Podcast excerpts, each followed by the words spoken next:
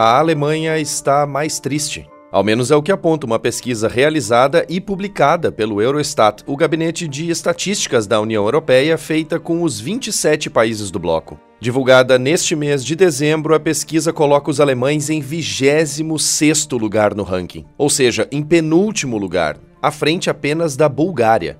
Isso significa que a maior economia da Europa é o segundo país mais infeliz do bloco. Mas quais são os motivos que levam os alemães a se sentirem ou a se dizerem mais tristes e insatisfeitos em comparação a estudos passados? A infelicidade, a insatisfação e o desgaste dos alemães para encarar a vida estão em pauta a partir de agora aqui no DW Revista.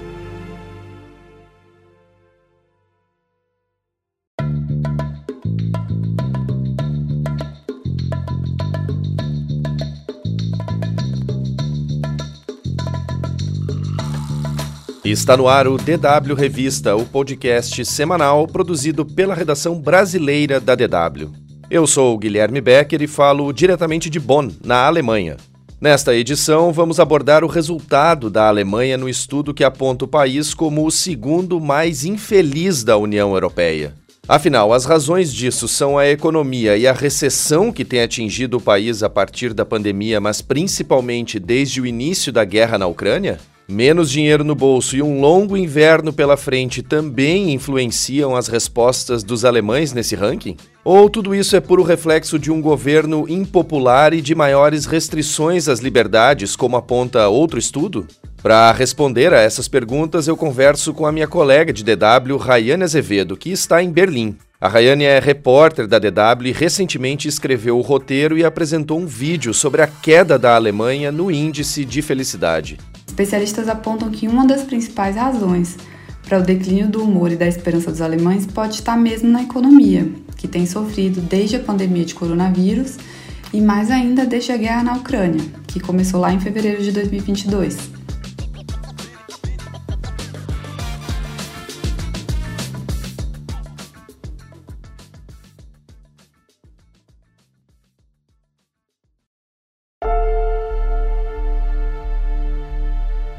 Tem gente que diz que se o dinheiro não traz felicidade, compra. Mas em se tratando do ranking de felicidade divulgado pelo Gabinete de Estatísticas da União Europeia, o Eurostat, isso não se aplica aos alemães.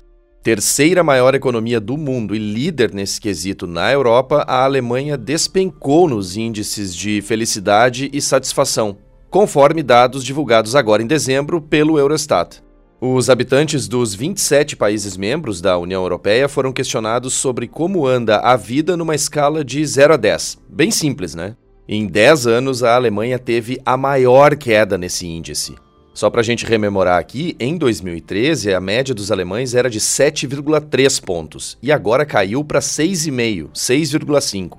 Em 2021, não muito tempo atrás, era ainda de 7,1, portanto não muito longe do 7,3 de 2013, né? A Bulgária, última colocada no ranking e um dos países mais pobres da Europa, foi a única a fazer menos do que 6 pontos e, portanto, ficar atrás da Alemanha. Bom, mas além de perguntar sobre a satisfação geral com a vida, a pesquisa do Eurostat também questiona anualmente os europeus se eles estão otimistas ou pessimistas em relação ao futuro. Rayane Azevedo, em Berlim, o que acontece com a Alemanha, um país rico e desenvolvido tanto social quanto economicamente, para ter baixado tanto o nível de felicidade e satisfação em tão pouco tempo? Olá, Guilherme, olá, ouvintes. Prazer estar participando mais uma vez aqui do DW Revista e dessa vez falando sobre um tema que, num primeiro momento, pode até soar contraditório, né? A Alemanha, um país tão rico e desenvolvido do ponto de vista social e econômico, mas que ao mesmo tempo teve essa queda acentuada no índice de satisfação geral com a vida. Mas ainda assim, essa nota de 6,5 está mais para satisfeito do que para insatisfeito. No caso dessa pesquisa específica, né, que foi feita nos 27 países da União Europeia, é uma pesquisa quantitativa que mostra como se fosse um retrato da situação, mas não se propõe a responder por que, que o nível de felicidade melhorou ou piorou, ou como exatamente fatores como dinheiro, nível de educação o fato de a pessoa morar em grandes centros urbanos ou em áreas rurais, ter filhos ou não, influenciam esses resultados. A gente pode especular aqui e associar isso a uma série de fatores. Mas respondendo objetivamente a tua pergunta, Guilherme, especialistas apontam que uma das principais razões para o declínio do humor e da esperança dos alemães pode estar mesmo na economia, que tem sofrido desde a pandemia de coronavírus e mais ainda desde a guerra na Ucrânia, que começou lá em fevereiro de 2022. Principalmente depois da guerra, tudo ficou mais caro aqui na Alemanha. A inflação, que é algo que a gente que é brasileiro conhece muito bem, antes disso praticamente não existia, era uma coisa muito mais sutil. E desde 2022 vem batendo recordes e está muito evidente. Quando você compara o que você comprava com 50 euros em 2020, 2021 no mercado, hoje você está pagando 70, 80 euros pelos mesmos itens. Os aluguéis subiram nas grandes cidades, o custo do aquecimento também subiu por causa da dependência da Alemanha do gás russo, né, que virou um problema depois da guerra e deixou a Alemanha numa situação muito vulnerável do ponto de vista energético. E isso tudo afetou a indústria também, que repassou esses custos mais elevados para o consumidor e acabou reduzindo também a própria produção, né? Para piorar, também está faltando dinheiro no caixa do governo e esse aperto orçamentário puxa uma série de debates na esfera pública sobre quais são ou quais deveriam ser as prioridades do governo. Vai ter gente que vai reclamar, por exemplo, vai culpar os benefícios sociais, os imigrantes, os refugiados. Para você ter uma ideia, o FMI prevê que a Alemanha esse ano deve ter um dos piores desempenhos, talvez até o pior, entre as grandes economias. E esse quadro todo, é claro, afeta o humor das pessoas.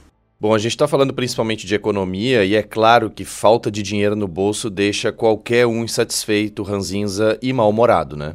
Ao mesmo tempo, também não dá para dizer que a Alemanha empobreceu totalmente, nada disso. Mas houve sim uma maior inflação e consequente queda no poder de compra da população, principalmente de classe média e de baixa renda. Agora, pegando por outro lado, como é que a gente então pode explicar que países como Romênia e Polônia estejam entre os primeiros do ranking de felicidade da União Europeia? A Romênia e a Polônia aparecem no topo junto com a primeira colocada, a Áustria, que teve uma nota geral 8, ou seja, bem acima dos 6,5 da Alemanha. E aí é interessante porque Áustria e Alemanha têm situações financeiras e democracias estáveis e, além disso, têm o mesmo idioma e uma série de similaridades culturais. No entanto, sem dúvida, parecem ver a vida de maneira mesmo muito diferente. Especialistas apontam que o nível de educação que pode levar a uma estabilidade maior e também ligações familiares podem ser mais importantes do que atributos financeiros. Outro fator é a idade média da população, que quanto mais jovem parece estar mais satisfeita.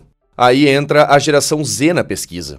Grande parte dos países da União Europeia indicou que jovens entre 16 e 30 anos parecem mais satisfeitos do que os idosos acima de 65. E aí, voltando à Alemanha, é preciso lembrar que dos 84 milhões de habitantes do país, 23, quase 24%, ou seja, praticamente um quarto da população total, são de pessoas acima dos 65 anos. O Instituto Rheingold, que tem sede em Colônia, se aprofundou um pouco mais no tema e apontou que pelo menos 20% da sociedade alemã se diz dominada pela ansiedade. Certamente um fator que altera o humor e a satisfação das pessoas. Bom, Rayane, e é justamente nesse cenário de instabilidade econômica e ansiedade que entra a política. Com um governo muito menos popular em comparação aos anos da ex-chanceler federal Angela Merkel, a gente nota a ascensão da ultradireita nacionalista, com uma agenda anti-imigração e anti-União Europeia que vem ganhando espaço. E além disso tudo, a Alemanha ainda foi rebaixada também no ranking de liberdade da organização não governamental Cívicos, que tem sede em Joanesburgo, na África do Sul. É, essa avaliação da Cívicos, ela foca nas liberdades civis.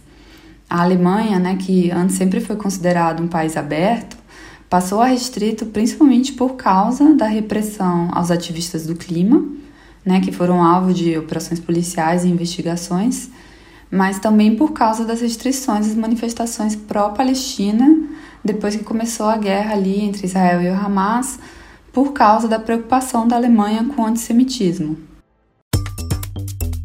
Raiane, para finalizar aqui, a gente sabe que a maioria dos nossos ouvintes está no Brasil, muitos curtindo as festas na praia ou com a família, no calor, no sol, enfim. Mas há também ouvintes brasileiros que moram na Alemanha e na Europa que agora estão entrando num longo inverno que vai no mínimo até março, às vezes até abril. A gente sabe como funciona, né? E isso, claro, também influencia no humor das pessoas que ficam mais em casa, mais fechadas, mais enclausuradas. Há alguns dias eu vi um vídeo no Instagram de um humorista dizendo que todo mundo que fala que gosta de Berlim diz isso somente em relação ao verão, porque no inverno ninguém gosta tanto assim de Berlim, né? E aí eu te pergunto como é que é essa questão do inverno e o que é possível fazer para espantar a melancolia. Então, isso aí foi até abordado por um colega nosso de redação que também vive em Berlim e fez um vídeo sobre essa depressão de inverno, né? Depressão de inverno entre aspas, que na verdade é bem comum e que muitas vezes está associada à falta de vitamina D por causa da falta de luz solar. Mas assim, antes de fazer uma suplementação de vitamina D, é bom conversar com o médico para não correr o risco de acabar com um problema nos rins, porque essa coisa de suplementação pode ser meio perigosa. Eu tô no meu quinto inverno na Alemanha e o que eu comecei só agora, mas que todo mundo recomenda e que realmente para mim tem funcionado muito bem, é praticar esporte com certa regularidade. É importante também manter uma vida social, se alimentar bem, dormir bem, sair de casa, né, respirar um ar puro. Quem não conhece o inverno daqui, talvez sofra no começo para sair ao ar livre. Para essas pessoas, eu dou um conselho bem de alemão, que é investir nas roupas certas, se possível, porque elas realmente vão te dar um outro nível de conforto para você ficar na rua mais tempo. E outra coisa que para mim particularmente também ajuda bastante é fazer sauna. Também é bom aproveitar o inverno para fazer coisas que a gente não faz quando é verão, porque a gente está muito ocupado curtindo o sol lá fora. Coisas tipo pequenos reparos dentro de casa, às vezes se dedicar a algum hobby, ou ler um livro, assistir um filme, esse tipo de coisa. Rayane, muito obrigado pela tua participação e por todas essas informações compartilhadas nesta edição do DW Revista. Eu que agradeço, Guilherme. Até a próxima. E aí, gostou desse episódio? Gostaria de sugerir pautas para a gente abordar aqui? Então deixa um comentário nas redes sociais da DW, como no Instagram ou no YouTube.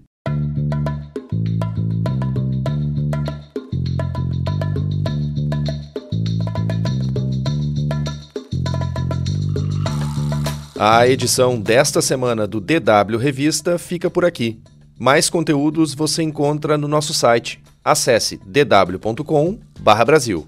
Não deixe de acessar o canal da DW Brasil no YouTube. Lá tem explainers, reportagens e também vídeos curtos sobre diversos assuntos. DW Revista é uma produção da DW, em Bonn, na Alemanha e pode ser acessado por meio de plataformas como Spotify, Deezer, iTunes, YouTube e Google Podcasts, além de Google Home e Alexa. Em tablets ou celulares é só baixar o aplicativo Google Assistente para Android ou iOS. A produção, a apresentação e edição técnica do DW Revista são minhas, Guilherme Becker, com apoio de Rayane Azevedo, que você ouviu conversando comigo durante o programa. Revisão Leila Endruvait. Coordenação Rafael Plezan. O DW Revista volta na sexta-feira que vem, já em 2024. Portanto, obrigado por acompanhar a gente esse ano e um bom ano novo a todos.